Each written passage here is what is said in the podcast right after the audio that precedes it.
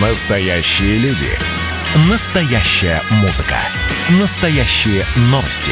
Радио «Комсомольская правда». Радио про настоящее. 97,2 FM. эм. Теория большого взрыва академика Сахарова. Столетие у создателя водородной бомбы и правозащитника. Спецпроект. Часть первая. Весной 1948 года я был включен в исследовательскую группу, занимавшуюся проблемой термоядерного оружия. Я не сомневался в жизненной важности создания советского сверхоружия для нашей страны и для равновесия во всем мире. Увлеченный грандиозностью задачи, я работал с максимальным напряжением сил, стал автором или соавтором некоторых ключевых идей. А кто изобрел водородную бомбу? Это коллективная работа. Она коллективная в Соединенных Штатах, коллективная и в Советском Союзе. Я был одним из них в Советском Союзе. Я считал тогда, что это нужно для равновесия в мире. Продолжаю считать так и до сих пор. Но я одновременно понял весь ужас того, чем я занимаюсь. Весь ужас того, что могла бы нести человечеству термоядерная война. Конечно, в сталинское время его просто расстреляли. Владимир Познер, журналист. Ученые ведь, особенно ученые-теоретики, люди довольно изолированные от всего остального мира. Они живут в своем особом мире теории физики, теоретики, математики. И я думаю, что так же, как Эйнштейн, далеко не сразу понял опасность атомной энергетики, опасность ядерного оружия. И только потом написал письмо об этом. Я думаю, что то же самое произошло с Сахаровым. Он не сразу сообразил, над чем он работает, в смысле опасности этого оружия. Он отреагировал после того, как, если я не ошибаюсь, это был 62 год, Никита Сергеевич Хрущев взорвал на испытаниях самую большую атомную бомбу в истории человечества. С тех пор такого взрыва не было. Это было на Крайнем Севере. И мне кажется, что именно это подтолкнуло Сахарова, который начал с того, что написал письмо Хрущеву о необходимости прекратить вот эти вот испытания и по-другому рассматривать оружие. Ну и он получил соответствующий, так сказать, оплеуху в ответ. И постепенно это все все больше и больше раскачивалось. Ведь он не сразу стал таким борцом системой. Но его отстранили от э, лаборатории, его лишили. Он ведь был трижды герой соцтруда. Трижды. Таких людей в истории Советского Союза было крайне мало. Я не говорю о военных героях, это тогда называется герой Советского Союза. А я говорю герой соцтруда. Так вот, таких трижды героев были единицы. То есть он, конечно, сделал феноменальный, внес вклад в развитие этой науки в Советском Союзе.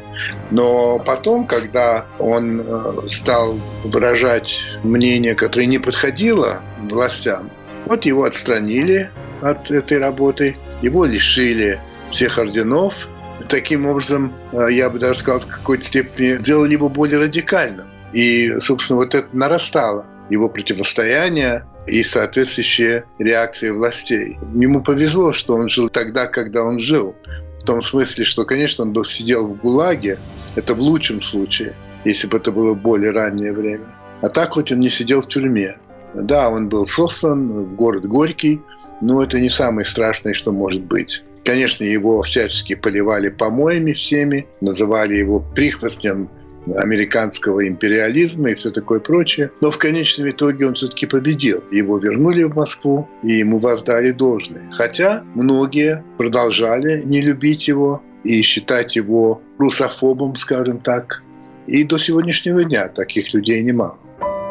Я убежден, ядерное оружие имеет смысл только как средство предупреждения ядерной же агрессии потенциального противника – то есть нельзя планировать ядерную войну с целью ее выиграть.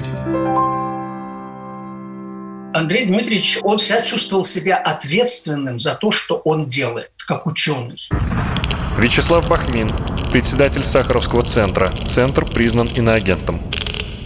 И не зря тема ответственности ученого одна из ключевых, которые обсуждаются в связи со столетием Андрея Дмитриевича Сахарова. Будучи автором серьезного и смертельного для всего человечества оружия, это водородная бомба, он прекрасно понимал, что применение такой бомбы просто недопустимо. А для того, чтобы э, применения такого не было, э, тем более он выступал и против испытаний в открытом пространстве таких бомб, именно потому, что это влекло огромные вредные последствия для людей, для природы, для экологии. И он выступал против этого и в связи с этим контактировал с властью и всегда э, обращался к руководству страны с просьбой, чтобы ну, испытания прекратить и, более того, договориться с американцами о сокращении вооружений.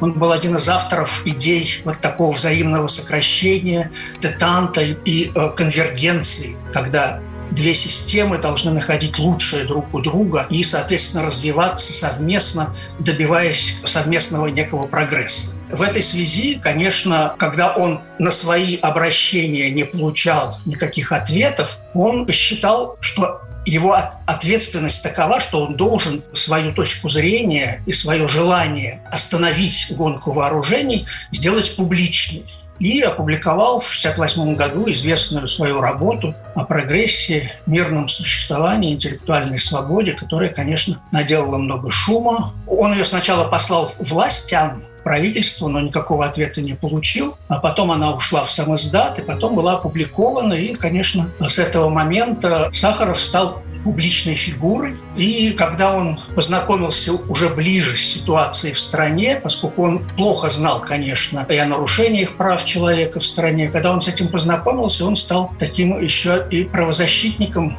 именно потому, что для него что странно для ученого такого калибра, вообще судьба конкретного отдельного человека не менее важна, чем судьба наций, народов и так далее. Он как бы был и локальный, и глобальный, и человек, который умел сочетать в себе взгляды как на весь мир, но и на судьбу отдельного человека. И он именно по этому поводу волновался не меньше, чем о судьбах человечества. Поэтому он стал еще и правозащитником, выступал за освобождение политических заключенных того времени. Так он постепенно стал тем, кем он и остался в нашей памяти.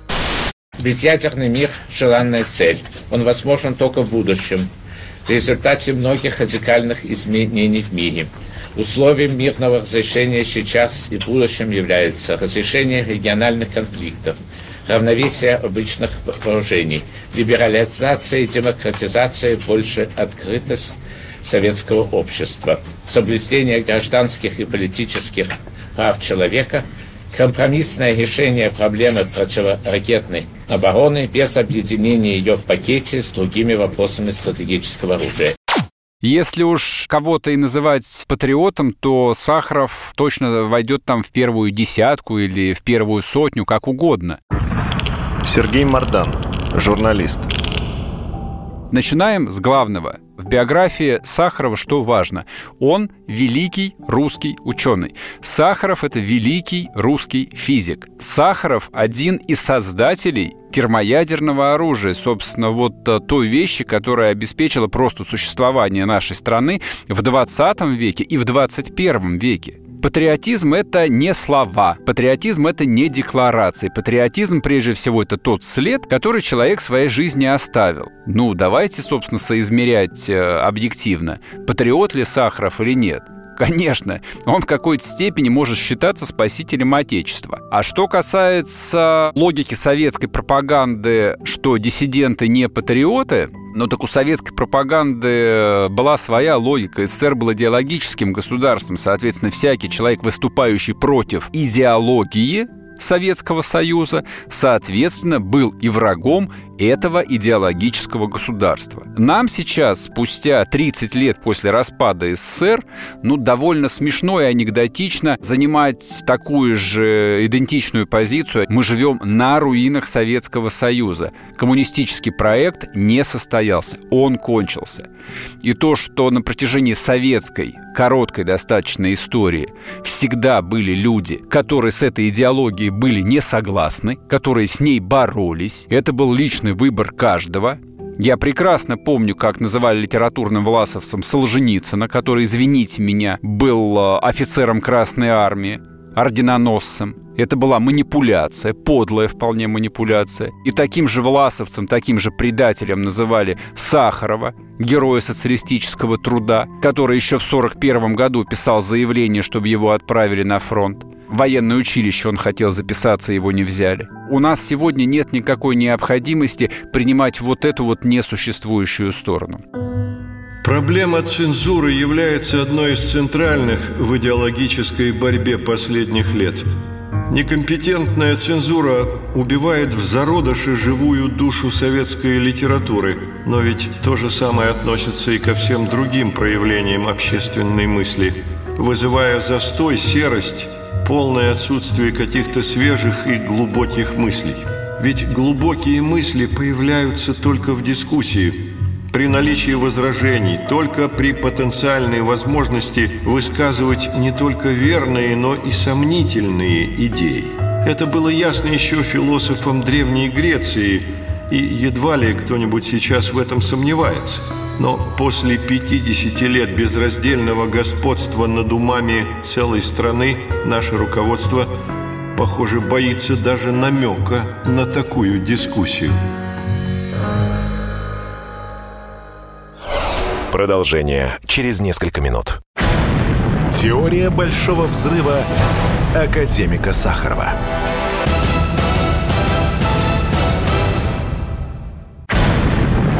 Теория большого взрыва академика Сахарова.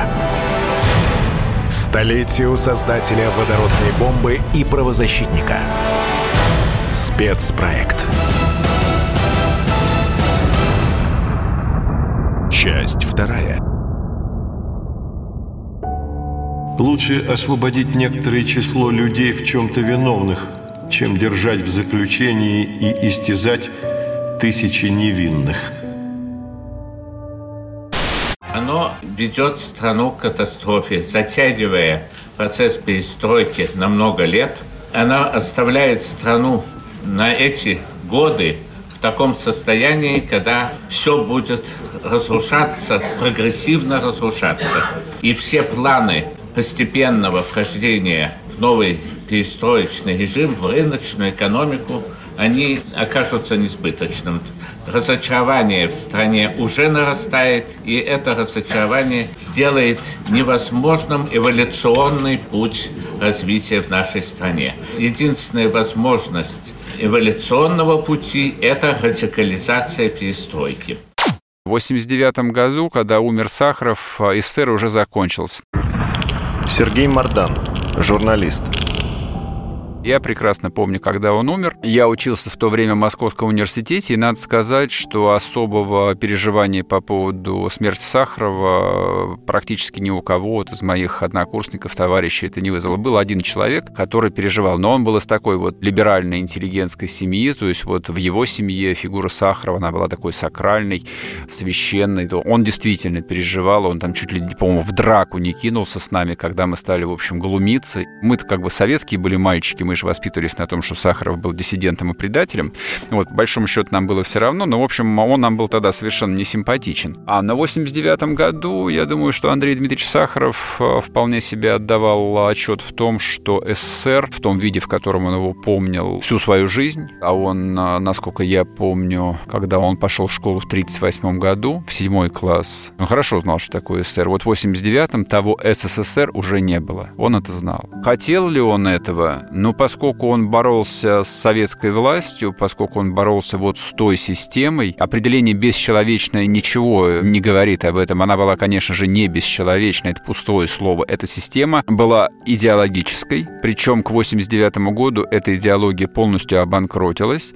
Совершенно всем было понятно, что эта идеология ложная, не работает, она противоречит корневым инстинктам просто человека, и она человека подавляет. То есть, если ты отрицаешь там базовые человеческие инстинкты, тебе человека придется подавлять. Да, советская идеология человека подавляла. Вот я думаю, что примерно в таких категориях Сахаров и рассуждал об этом, и именно поэтому он выступал против вот э, этого режима, этого государства, этой системы. Она его не устраивала, он не хотел с ней мириться. Ну, как минимум, он считал ее неправильной, неэффективной, кривой, как физик. То есть я думаю, что как физик он представлял себе ее кривизну, нелогичность и противоестественность. Радовался ли он тому, что эта система разваливается на глазах? Думаю, да, конечно. Он э, долго с ней боролся, он дорого за это заплатил. Думаю, что так.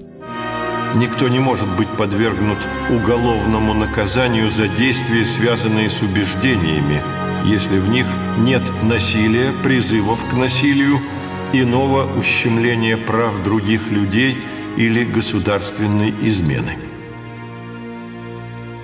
он относился как к стране, которая нуждается в серьезных реформах. Вячеслав Бахмин, председатель Сахаровского центра. Центр признан иноагентом. Более того, он за эти реформы всячески выступал, будучи депутатом. Тогда это был съезд народных депутатов, он был депутатом съезда, и, и все его выступления довольно известны. И он был за реформу Советского Союза. Более того, он подготовил свой проект Конституции Советского Союза. И, конечно, э, о распаде Советского Союза ни он, ни кто-то еще в то время, ну, большинство, конечно, не подозревали и не думали. Поэтому очень сложно сказать, понять, как бы он отнесся к тому, что Советский Союз распался по воле нескольких лидеров государств. Поэтому на этот вопрос сказать не могу. А к перестройке он относился вполне позитивно.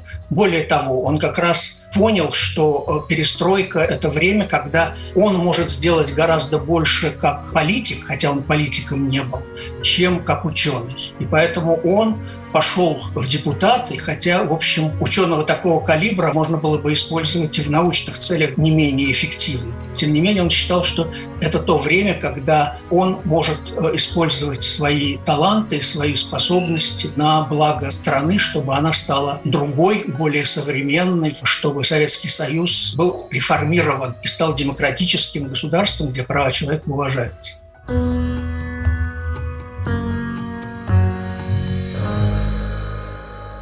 Я разделял многие его взгляды. Владимир Познер, журналист. Единственное, что я никогда не разделял с диссидентами, независимо от того, Сахаров или кто-то еще, это когда они обращались с призывами к другим странам оказать давление на Советский Союз и впоследствии тоже, ну, в меньшей степени, но на Россию. Поскольку я отлично понимаю, что вот эти другие страны, к которым обращались, а иногда и сегодня обращаются, на самом деле совершенно все равно. Судьба того же Сахарова или того же Навального. На самом деле это все политическая игра. Когда не нужен будет, был бы Сахаров или нужен в этой игре Навальный, то эти страны забудут тут же об этом человеке. То есть это не настоящее беспокойство за права человека, за свободу личности, а это заинтересованность в получении максимальной политической выгоды. Вот, собственно, что происходит. И вот когда диссиденты обращались на Запад, мне это было не по душе. И сегодня это так. Вот. А в остальном я считаю, что эти люди были героями, потому что они очень многим рисковали. И были такие, которые умерли в тюрьме и в ГУЛАГе. Были и такие, чью жизнь разрушили. Но в советское время выйти против власти и сегодня выйти против власти – это принципиально разные вещи.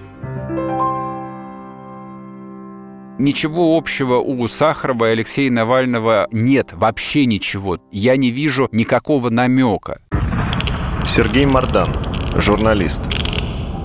Навальный – это политический циник. Это человек вообще без принципов, без убеждений. Я так думаю. То есть я не настаиваю, но я в этом абсолютно убежден. Всегда был в этом убежден. И находится ли он в данный момент в тюрьме или не находится, это никак не меняет ни его, ни систему его взглядов, ни его политическую логику. А Сахаров был идеалист. Сахаров, в отличие от Навального, отрекся от всего. Он при жизни был богом, небожителем, герой, лауреат сталинских премий, человек, находящийся вот абсолютно вне даже советской системы координат, которому все было позволено. Вот если посмотреть на биографию Сахарова, он же правозащитной деятельностью начал заниматься еще в начале 60-х, а сослали его в Горький, в Нижний Новгород только после того, как он осудил ввод советских войск в Афганистан. Это 79 год. Представляете, сколько советская власть его терпела? И вот этот человек отрекся от всего. Ничего у него с Навальным нет даже близко. Святость и расчет – это очень разные вещи. Я меньше всего желал оскорбить советскую армию. Я глубоко уважаю советскую армию, советского солдата, который защитил нашу Родину в Великой Отечественной войне.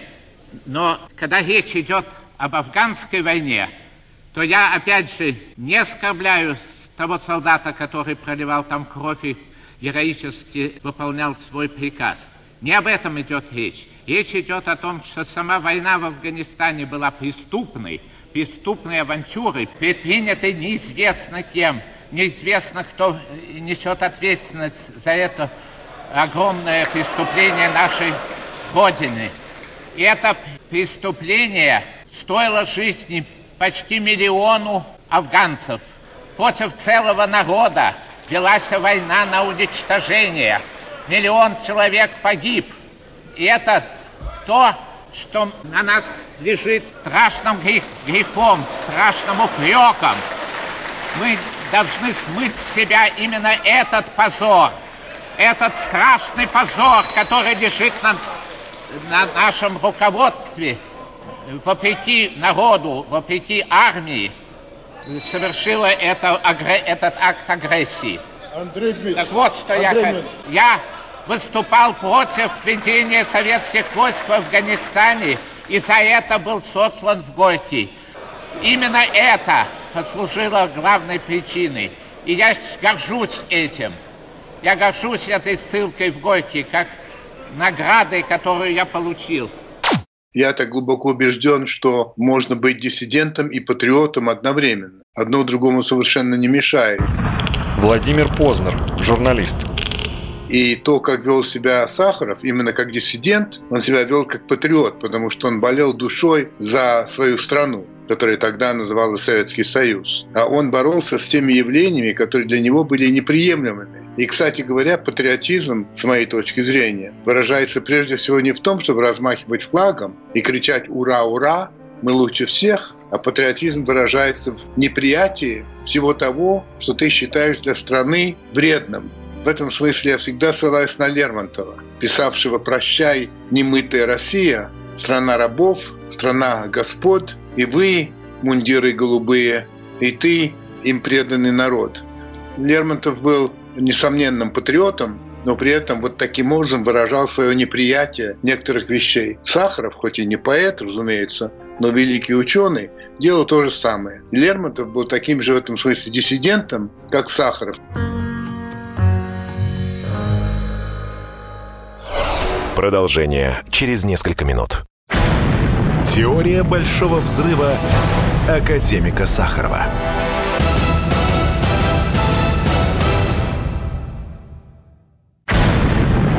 Теория большого взрыва академика Сахарова. Столетию создателя водородной бомбы и правозащитника. Спецпроект. Часть третья. Разобщенность человечества угрожает ему гибелью. Перед лицом опасности любое действие, увеличивающее разобщенность человечества, любая проповедь несовместимости мировых идеологий и наций – безумие, преступление.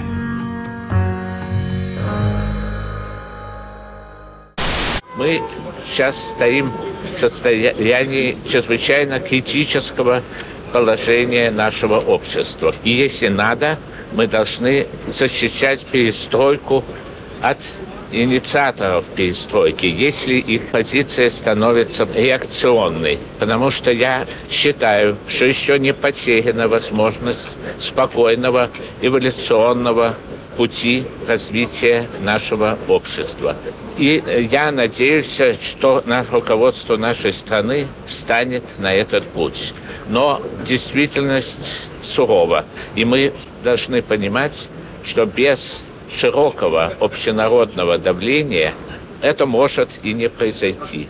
Конечно, э, всемирную э, славу и известность, особенно среди власть придержащих, Сахаров завоевал не столько правозащитник, а как творец водородной бомбы, э, академик, в том числе и трижды герой социалистического труда. Вячеслав Бахмин, председатель Сахаровского центра. Центр признан иноагентом. Он был все-таки Э, как сейчас называется, celebrities. Ясно, что внимание к celebrities совсем другое, чем внимание к обычному человеку. У нас правозащитников было довольно много разных, в том числе очень известных. Но, конечно, э, слава Андрея Дмитриевича в большой степени связана с тем, что он был автором водородной, один из авторов водородной бомбы. Тут э, сомневаться не приходится. Именно поэтому его голос звучал гораздо влиятельнее и громче, чем голос любого другого правозащитника. Что Сахаров, кстати, понимал, и поэтому иногда он держался в тени для того, чтобы слушали других тоже.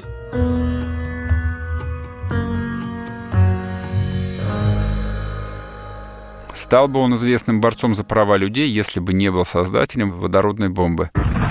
Сергей Мардан, журналист. Известным, возможно, не стал бы. Остался бы он на тех позициях, которые занимал 60-х годов. Стал бы он диссидентом, если бы он не был академиком, физиком и героем. То есть вот эта вот стратегия ядерного сдерживания о том, что ядерное оружие нельзя применять э, там Америке против СССР, СССР против Америки, оно не сразу возникло. Там э, прошло порядка 20 лет – после окончания Второй мировой войны, прежде чем вот эта вот концепция стала общепринятой и на Западе, и в Москве. А до этого нет, планы э, там ограниченной или тотальной ядерной войны вполне себе разрабатывались э, в генеральных штабах. Андрей Дмитриевич в этом смысле опередил свое время и был умнее и дальновиднее таких непосредственных своих начальников-заказчиков из числа партийного и военного начальства. Вот с чего все для него началось. Поэтому, если бы он не был бы известным физиком, да может быть и нет, потому что бы он э, понятия не имел, что такое ядерная бомба, тогда бы он не стал бороться за мир, а если если он начал бороться за мир, он э, стал задавать себе еще и другие вопросы. Вопрос свободы совести, свободы слова и так далее, и так далее. Я очень рад, что приехал в Соединенные Штаты. I'm glad to be here in the United States.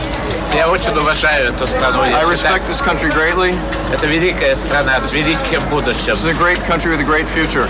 И вместе с нашей страной. Together with our country. Мы должны делать лучший мир. We must do the best. Лучший мир, мир. We must make, we must make the world better. Что касается агент Запада. Если говорить об этом а, вот в таком сугубо прикладном контексте, в формате определения, агент Запада, а агент иностранной разведки, конечно же, нет.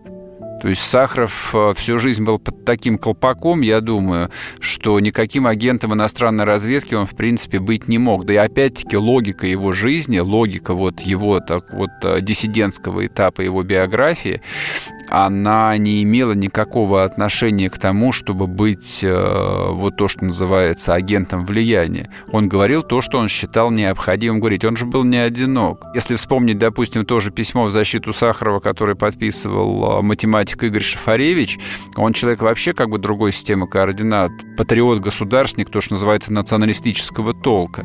Но, тем не менее, он подписывал письмо в защиту Сахарова и говорил «руки прочь от русского ученого». Он тоже агент Запада, и Шафаревич агент Запада, и Солженицын агент Запада, и Буковский агент Запада. Это, ну, это демонстрация не то чтобы узости взглядов. Мы можем говорить о том, а, использовали ли а, допустим, а, диссидентов, там, того же Сахарова и прочих стран Запада для того, чтобы подорвать Советский Союз, да, конечно, использовали.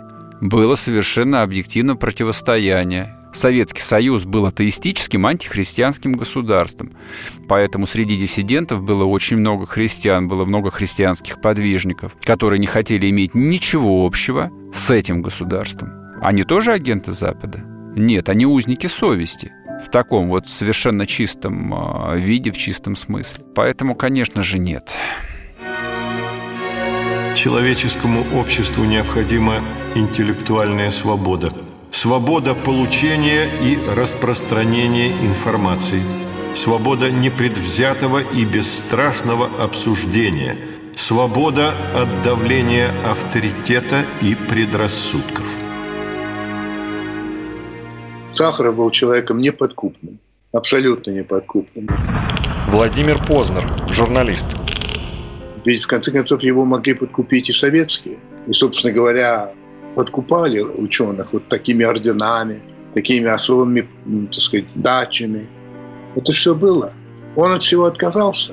И при этом, заметьте, он понимал прекрасно, что у него нет никакого выхода. Его никуда не выпустят. Никаких там долларов он не увидит никогда. Он будет жить так, как он жил. Он ведь не мог догадаться, что произойдут такие изменения – что придет к власти Горбачев, что Горбачев вернет его в Москву, что в конце концов Советский Союз кончится. Он же не мог этого знать.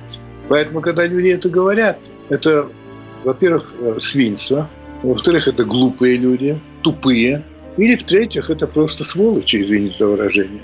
Это был кристально честный человек. Можно разделять его точку зрения или не разделять, это вопрос другой. Он был кристально честный и совершенно неподкупный.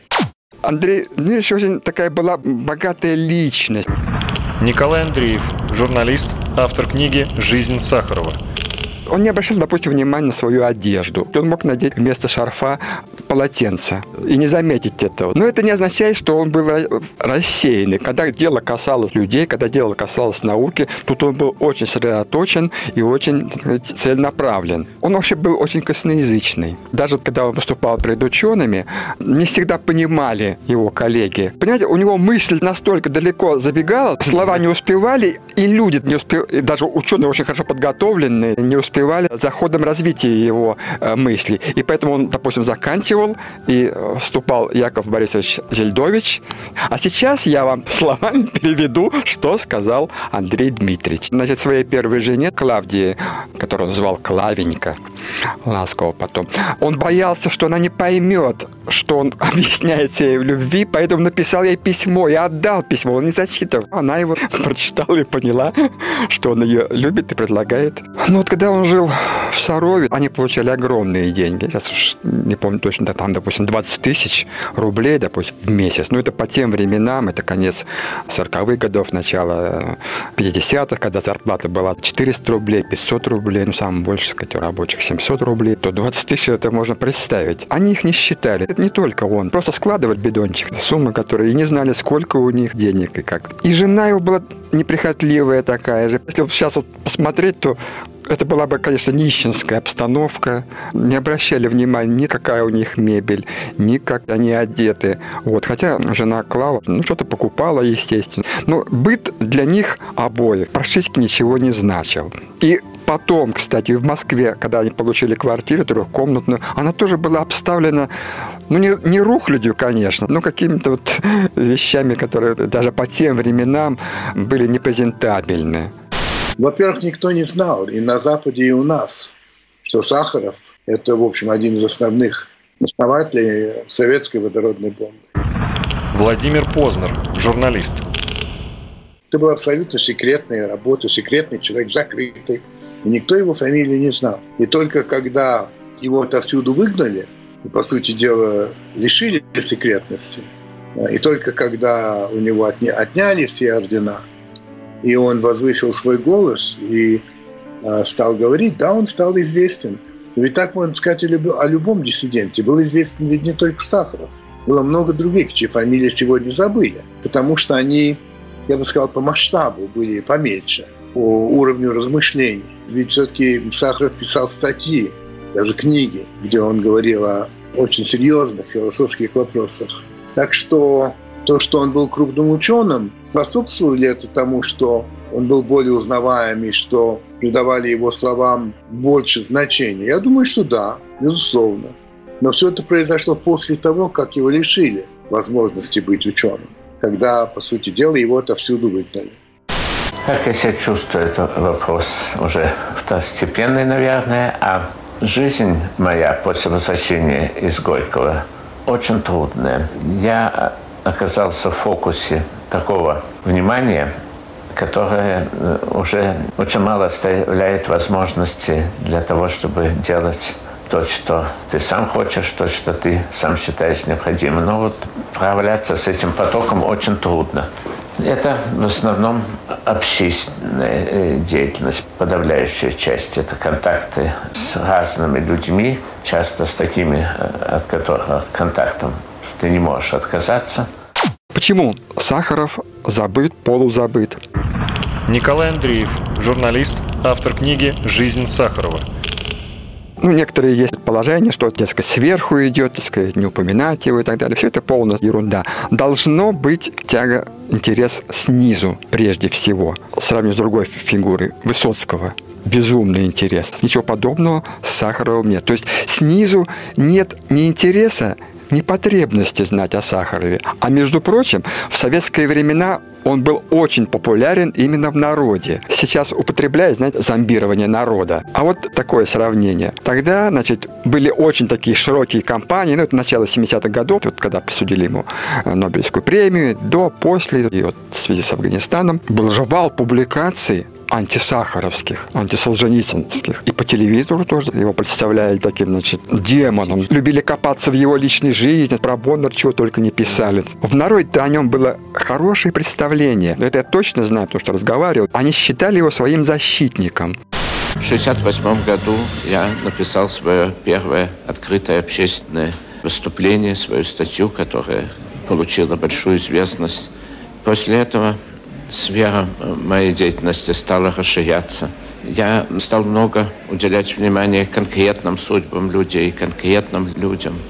Был такой слух, что Брежнев собирался поднять цены на хлеб, но Сахаров сказал нет. И Брежнев не поднял цены на хлеб. Вот ему очень много писали, к нему приезжали за помощью. То есть не удалось зомбировать, как выразили бы сегодня. То есть и тогда, и сейчас народ, в общем-то, здравый.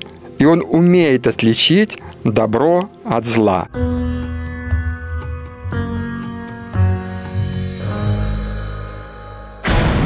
Теория большого взрыва академика Сахарова.